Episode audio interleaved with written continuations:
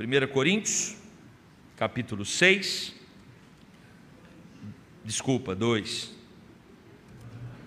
Tá difícil, gente, hoje? Hã? Cinco dias de acampamento? Hã? Com adolescente e jovem? Maravilha, volta sim. 1 Coríntios 2, do versículo 6 ao 16. Diz assim a palavra do nosso Deus: Entretanto, expomos sabedoria entre os experimentados. Não, porém, a sabedoria deste século, nem a, a dos poderosos desta época, que se reduz a nada, mas falamos a sabedoria de Deus em mistério, outrora oculta, a qual Deus preordenou desde a eternidade para a nossa glória. Sabedoria essa que nenhum dos poderosos desse século conheceu, porque se a tivessem conhecido, jamais teriam crucificado o Senhor da glória. Mas como está escrito, nem olhos viram, nem ouvidos ouviram, nem jamais penetrou em coração humano o que Deus tem preparado para aqueles que o amam. Mas Deus nolo revelou pelo Espírito, porque o Espírito a todas as coisas perscruta, até mesmo as profundezas de Deus. Porque qual dos homens sabe as coisas do homem, senão o seu próprio Espírito que nele está? Assim também, as coisas de Deus ninguém as conhece, senão o Espírito de Deus. Ora, nós não temos recebido o Espírito do mundo, e sim o Espírito que vem de Deus, para que conheçamos o que por Deus nos foi dado gratuitamente. Disto também falamos, não em palavras ensinadas pela sabedoria humana, mas ensinadas pelo Espírito conferindo coisas espirituais com espirituais. Ora, o homem natural não aceita as coisas do Espírito de Deus, porque eles são loucura, e não pode entendê-las, porque elas se discernem espiritualmente. Porém, o homem espiritual julga todas as coisas, mas ele mesmo não é julgado por ninguém. Pois quem conheceu a mente do Senhor, que o possa instruir, nós, porém, temos a mente de Cristo. Oremos. Querido Deus, fale ao nosso coração. Fizemos o movimento das nossas casas para a tua casa. Adoramos o teu nome aqui já, celebramos a ceia, confessamos os pecados, mas agora queremos ouvir a tua voz. Usa-me, Senhor, para transmitir o teu recado. Que a tua palavra seja enaltecida no nosso meio e que saiamos daqui abastecidos espiritualmente, para que possamos viver segundo o teu coração. Oramos em nome de Jesus. Amém. Cidade de Corinto era uma cidade marcada por muitas divindades. Vou citar alguns nomes de uns deuses que eles tinham lá, e cada deus tinha uma função específica. Né? Ele estava atrelado a um pedido. Por exemplo, você tem o deus da agricultura, você tem o deus é, é, é, da família, e, por exemplo, naquela época, Hera era um deus, Apolo, Poseidon, Atena, Afrodite, Dionísio, Ártemis, Zeus, esses eram os deuses da cidade de Corinto. Agora, é curioso entendermos que alguns deuses estavam vinculados à celebração de mistérios. Toda religião tem um mistério. Toda religião, ela vai ter algo a mais que vai além do raciocínio humano, algo que vai exigir a crença no mistério. E ali você tem uma série de deuses na cidade de Corinto que ah, instigava o povo a buscá-los para que tivessem acesso ao mistério. Por exemplo, você tem um deus ali naquela cidade que se chamava Asclépio, né? outro, ah, o próprio Dionísio, duas deusas que era Deméter e Coré. Esses quatro deuses eles estavam atrelados a essa celebração ao mistério. E sabe o que é curioso? A deusa Deméter, por exemplo, ela oferecia uma vida melhor no pós-morte. Sempre que nós observamos a questão do mistério aqui nas religiões de Corinto, religiões pagãs, nós vamos perceber que dois ingredientes eram oferecidos para a população daquela cidade. O primeiro era a esperança de uma vida pós-morte, como Deméter é, oferecia, e o segundo elemento era uma relação pessoal com a divindade. Então, a religião pagã da cidade de Corinto, quando se tratava de mistério, o mistério dava acesso a esses dois elementos: vida eterna e ah, relacionamento pessoal com a divindade. Olha que curioso. De repente, Paulo chega nessa cidade, prega o evangelho ali. Agora nós temos uma igreja nessa cidade. Essa igreja está crescendo. As pessoas da cidade estão convertendo a Jesus Cristo e é claro, meus irmãos, que essas pessoas continuam usando os mesmos termos, as mesmas expressões que eram usadas no meio da comunidade. E o que é curioso, importante, e, e nós devemos tirar lição disso, é que quando vamos falar do Evangelho, nós precisamos ter uma noção básica dos conteúdos que a nossa sociedade, que a nossa geração está utilizando nas suas conversas. Nós precisamos acreditar e entender, principalmente, ah, que a linguagem que nós estamos transmitindo é uma linguagem que o outro está entendendo. Porque você sabe que nós, como crentes que somos, podemos criar um vocabulário que o mundo não vai entender absolutamente. Me lembro quando na PUC, é, conversando com algumas pessoas ali, eu tinha um amigo em comum com um outro colega lá, e esse amigo era aqui da igreja, e esse colega, o outro, perguntou: ah, da onde você conhece aquele fulano? É, eu falei: ele é minha ovelha. Aí o cara olhou assim e falou: hã? Foi ovelha. Aí eu, eu acho que a comunicação não está fluindo. que ovelha? O que, que é isso? Eu falei: não, eu sou pastor. Ele frequenta a igreja onde eu sou o pastor. Ah, sim, chama ovelha isso? Irmãos, uma ineficácia. Esse é um exemplo de ineficácia na comunicação. Às vezes nós estamos falando alguma coisa achando que o outro está entendendo e o outro está perdidinho. Por isso, apóstolo Paulo, quando, e ele faz isso muito bem em várias situações, e aqui em Corinto, quando ele utiliza a palavra mistério, ele é propositivo. Paulo sabe o que, que aquela cidade pensa sobre mistério. Paulo sabe o que, que os deuses daquela cidade falavam sobre mistério e prometiam é, quando eles anunciavam que o acesso ao mistério levaria as pessoas a vida pós-morte, relacionamento pessoal com a divindade. Eu pergunto para vocês: o mistério o qual Paulo prega oferece o quê? Vida eterna, relacionamento pessoal com o Deus Todo-Poderoso. Então, Paulo faz questão de utilizar esse termo na carta de 1 Corinto, porque ele quer dizer para aquela cidade que esse mistério, que muitas vezes é usado na, na, nas religiões pagãs e, na verdade, não consegue entregar o que promete, o único caminho que consegue entregar esse, esse acesso à vida eterna e a um relacionamento pessoal com Deus é Cristo. E aí, Paulo então vai falar nesse texto aqui a respeito do mistério revelado, o mistério que foi é, é, é, proclamado naquele primeiro século em várias cidades, inclusive em Corinto. Que mistério é esse? Vamos ter acesso a esse mistério. E aí nós precisamos então observar o primeiro ponto, que é a fonte do mistério.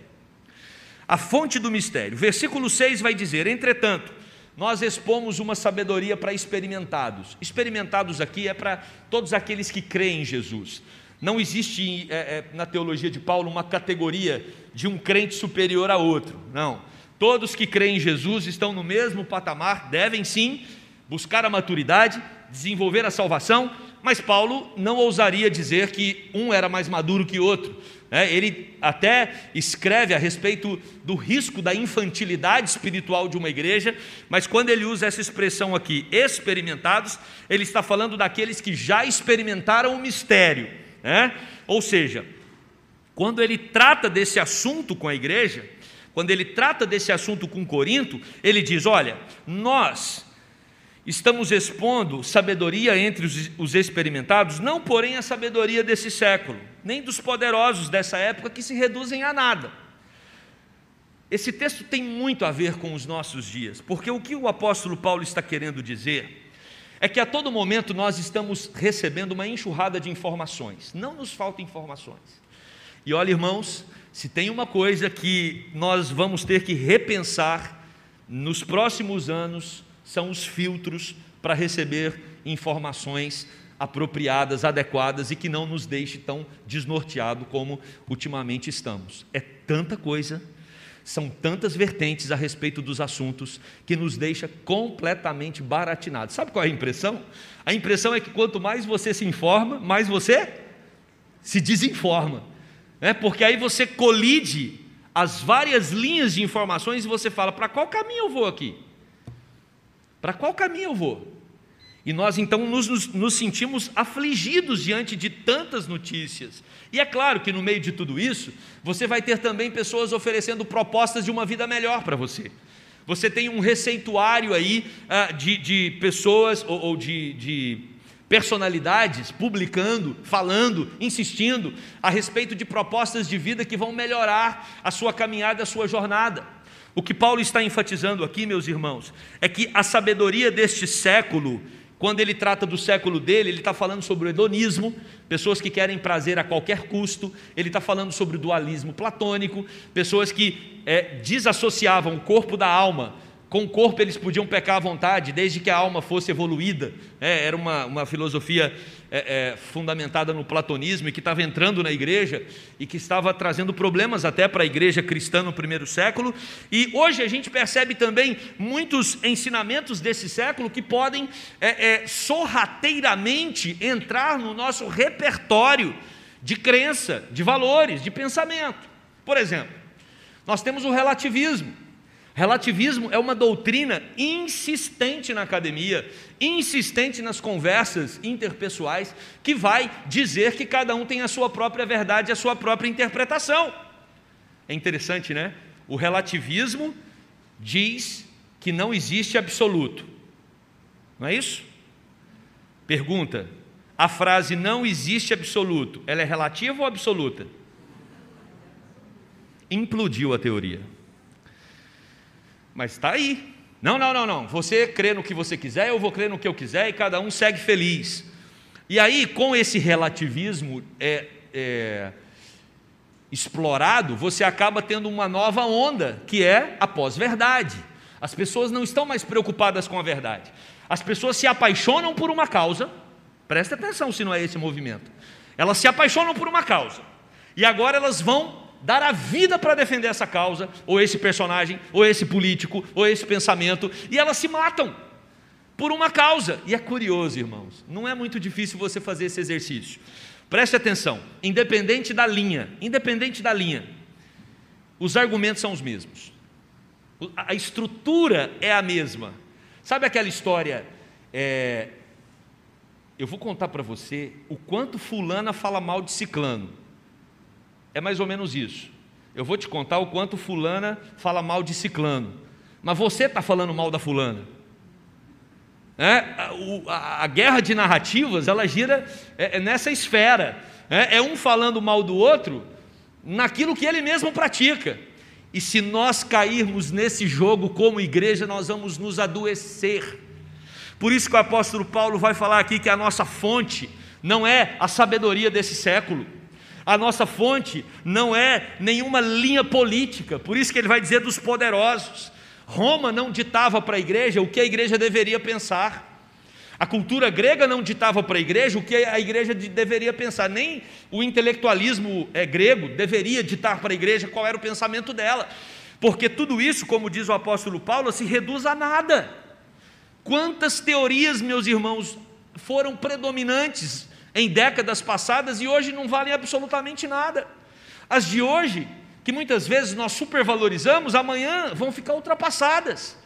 A palavra de Deus não, ela é eterna, ela transcende o tempo, ela transcende as eras.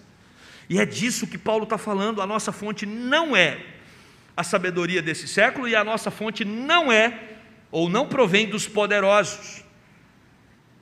Os valores de Deus, que são eternos, devem ser o alvo de todo cristão amadurecido. Versículo 7 vai nos orientar nesta direção. A sabedoria divina, ela desce dos céus. E aí a gente precisa entender um pouco sobre isso. Nós estamos presos ao tempo. Já falamos isso aqui. Eu e você temos passado, presente e futuro, não é? Deus não está preso ao tempo, porque foi Ele quem criou o tempo. O nosso Deus, Ele, ele é, está fora do tempo. O tempo dele é o kairos, o nosso é o cronos, cronômetro, cronológico. O tempo de Deus é o kairos. Deus vê tudo num presente constante, ele vê tudo ao mesmo tempo. Então Deus é o único que é capaz de analisar a história como um todo, independente dos acontecimentos que nós estamos presos ao tempo deles. Os homens, quando eles interpretam todas as situações, eles interpretam de acordo com o contexto em que eles estão inseridos. Deus não, Deus está fora do contexto, ele enxerga o todo. Por isso, a sabedoria dele é uma sabedoria que ultrapassa qualquer proposta que esse mundo pode oferecer. E aí, Paulo vai dizer que ele falava a sabedoria de Deus em mistério, porque isso que eu acabei de falar, que a sabedoria de Deus é uma sabedoria eterna e nós podemos acessá-la através de Cristo, é uma realidade somente para aqueles que creem no mistério. Porque quem não crê no mistério que é Cristo não vai acessar essa sabedoria de Deus. E aí o apóstolo Paulo vai nos ensinar aqui que essa sabedoria, outrora oculta, a qual Deus preordenou desde a eternidade, por isso que ela é fora do tempo, para a nossa glória, ou seja, Deus já na eternidade planejou derramar sobre nós dessa sabedoria que vem dele. Sabedoria essa que nenhum dos poderosos desse século conheceu, porque se eles tivessem conhecido essa sabedoria, eles não teriam crucificado Jesus Cristo, o nosso Senhor e o nosso Salvador. Por isso, Paulo faz uso do texto de Isaías em, ah, ah, no versículo 9, quando ele diz: Mas está escrito, nem olhos viram, nem ouvidos ouviram, nem jamais penetrou no coração humano o que Deus tem preparado para aqueles que o amam. Meus queridos, o nosso Deus, revelou a nós um mistério, Ele é a fonte desse mistério. Mistério esse que nos dá acesso a uma sabedoria divina, para que possamos tomar as decisões no nosso dia a dia. Essa sabedoria divina precisa definir as minhas decisões de amanhã, segunda-feira, no meu trabalho, na minha família, nos meus relacionamentos. Eu não tenho que buscar sabedoria humana, eu preciso me apropriar da sabedoria de Deus usufruir dessa sabedoria. O texto que Jesus usa, perdão, o texto que Paulo usa aqui de Isaías, ah, é o, está lá em, em Isaías 64, verso 4, quando o profeta diz: Porque desde a antiguidade não se ouviu, nem com o ouvido se percebeu, nem com os olhos se viu, Deus além de ti, que trabalha para aqueles que nele esperam. Interessante que ah, olhos, ouvidos e coração tratam do caminho para a absorção de conteúdo. Nós absorvemos os conteúdos através dos olhos, dos ouvidos e colocamos tudo isso na nossa alma, no nosso coração.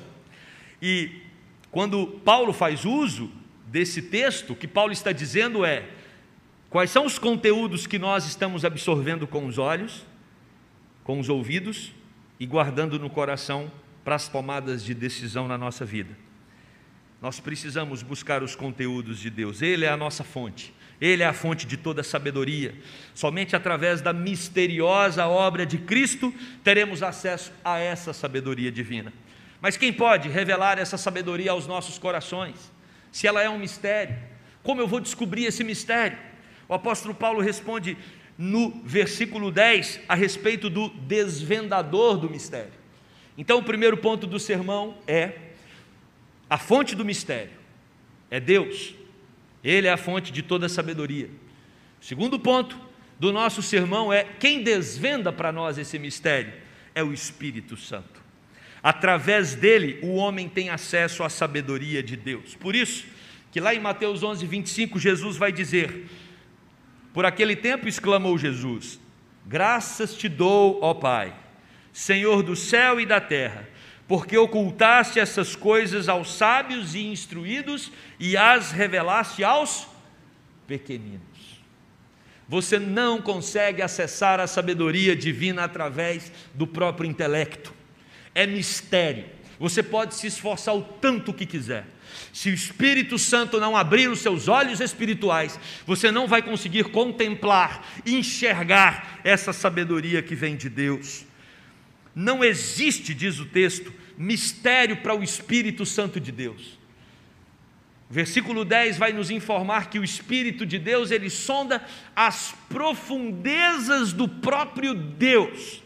Nós temos aqui, de uma maneira maravilhosa, a Trindade trabalhando para que a sabedoria de Deus seja acessada pelos crentes. Ninguém conhece mais a Deus do que o próprio Espírito de Deus. Aí no verso 11, o apóstolo Paulo vai até fazer uma analogia, dizendo que ninguém conhece mais a sua alma do que você mesmo. Da mesma forma, o Espírito de Deus conhece a Deus mais do que qualquer outro e sonda as profundezas de Deus. Lá em Coríntios, capítulo 13, 1 Coríntios, quando Paulo fala sobre a importância do amor nos relacionamentos, ele vai dizer: ainda que eu conheça toda a ciência e todos os mistérios. Ninguém é capaz de conhecer todos os mistérios, exceto o Espírito de Deus, que sonda as profundezas de Deus. Tudo está descoberto diante do Senhor. Às vezes a gente tenta fazer um jogo de aparências. Infelizmente, isso entra na igreja. Nós temos dificuldade de apresentar as nossas mazelas uns para os outros. Sempre escondemos os nossos pontos fracos e tentamos expor os nossos pontos fortes. Esse é um exercício natural do coração. Não deveria ser assim na igreja de Cristo. A igreja de Cristo nós deveríamos ser quem realmente somos.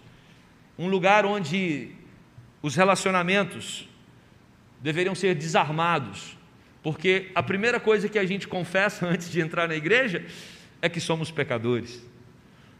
Então não faz sentido o jogo de aparências. Não faz sentido. E eu quero dizer para você que esse jogo não funciona com o Espírito Santo.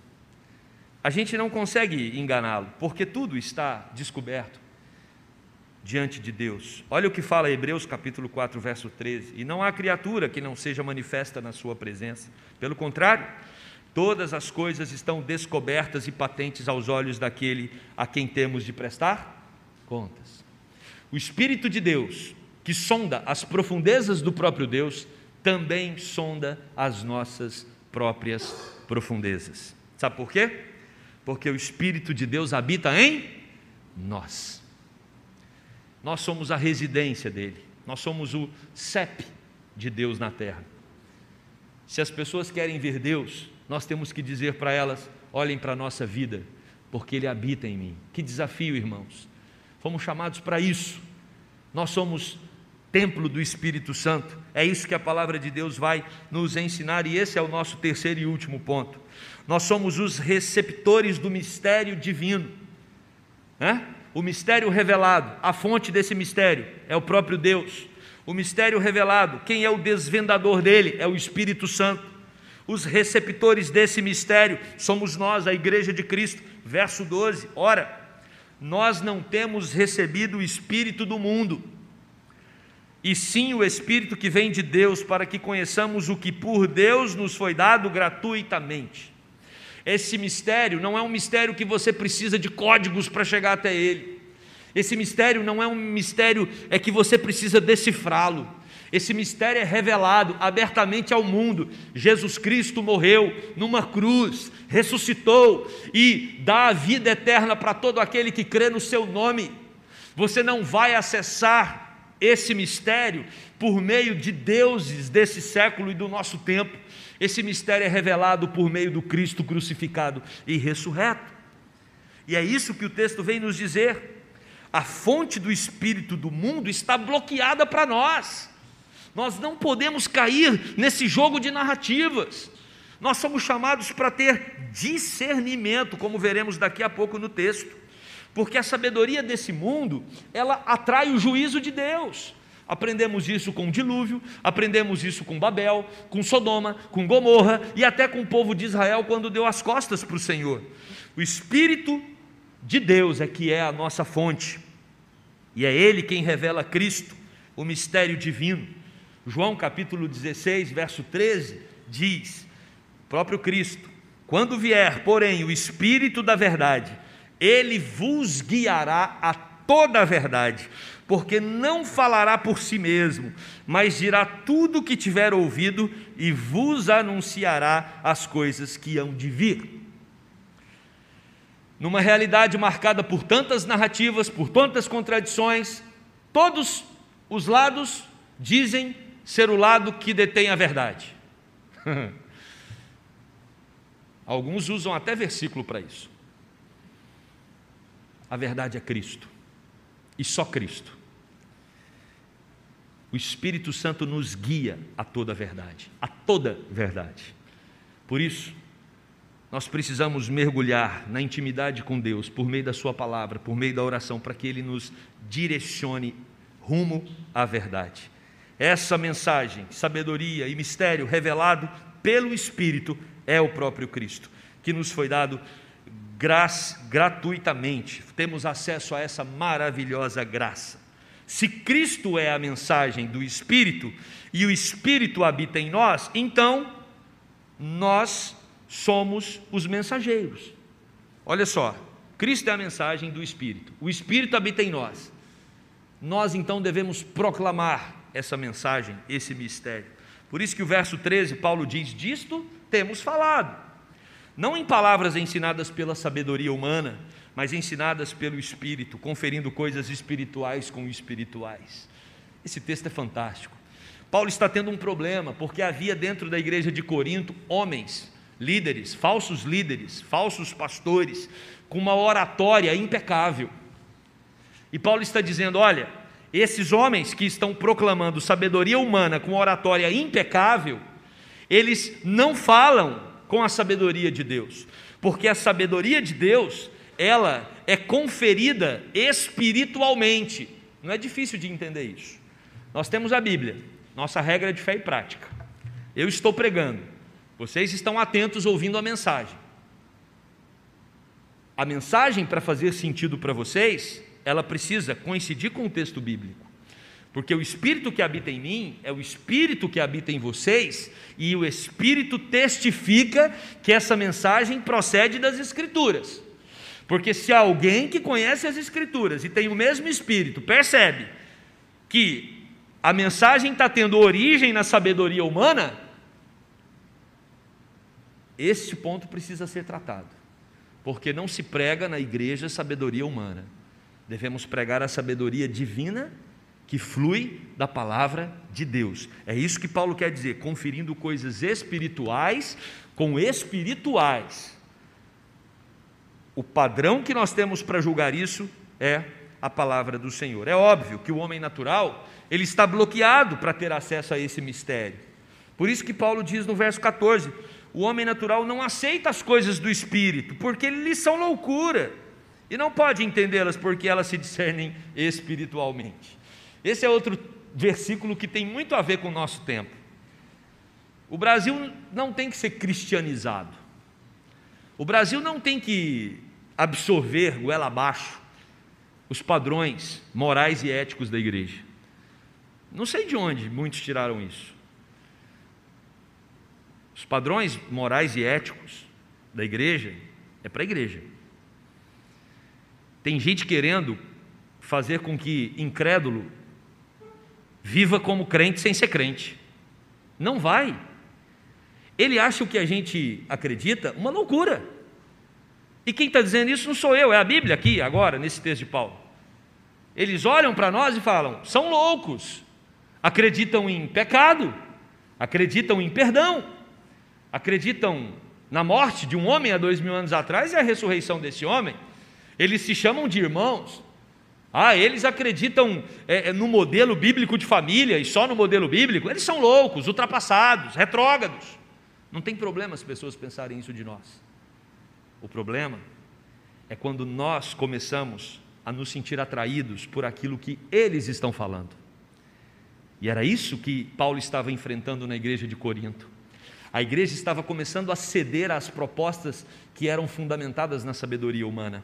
E Paulo vai dizer: olha, a nossa, a nossa sabedoria, ela vem do alto, ela vem de Deus, ela é um mistério. A pessoa que não tem o Espírito, ela não consegue entender isso que nós, é, é isso que nós é, é, pregamos, anunciamos e vivemos.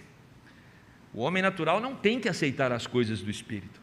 Se nós queremos uma nação diferente, essa nação só vai passar por esse processo de transformação o dia que ela reconhecer que Jesus Cristo é o Senhor. Não é pela mudança de comportamento, não é por um processo de catequização à força, é por um processo de transformação que não vem de nós, vem do próprio Deus. Por isso, fique menos tenso com aquela pessoa do seu convívio que não compreende o que você acredita e a fé que você professa. Na cabeça dela não faz sentido. Não a obrigue a entender, porque ela não tem obrigação nenhuma. Deixe ela ser quem ela é, acreditar no que ela quer acreditar, porque o pacote dela é a sabedoria do mundo, é a sabedoria desse século, é a sabedoria aí propagada pelos poderosos. Os salvos em Cristo, em Cristo que acessaram o mistério, esses sim, devem viver de acordo com a palavra de Deus. Porém, que somos nós, diz o versículo 15, o homem espiritual julga todas as coisas, mas ele mesmo não é julgado por ninguém.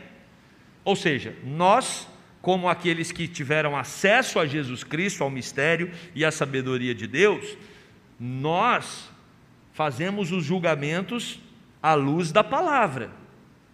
Então, nós sim usamos a Bíblia como critério para julgamento, tanto interno quanto nas nossas relações.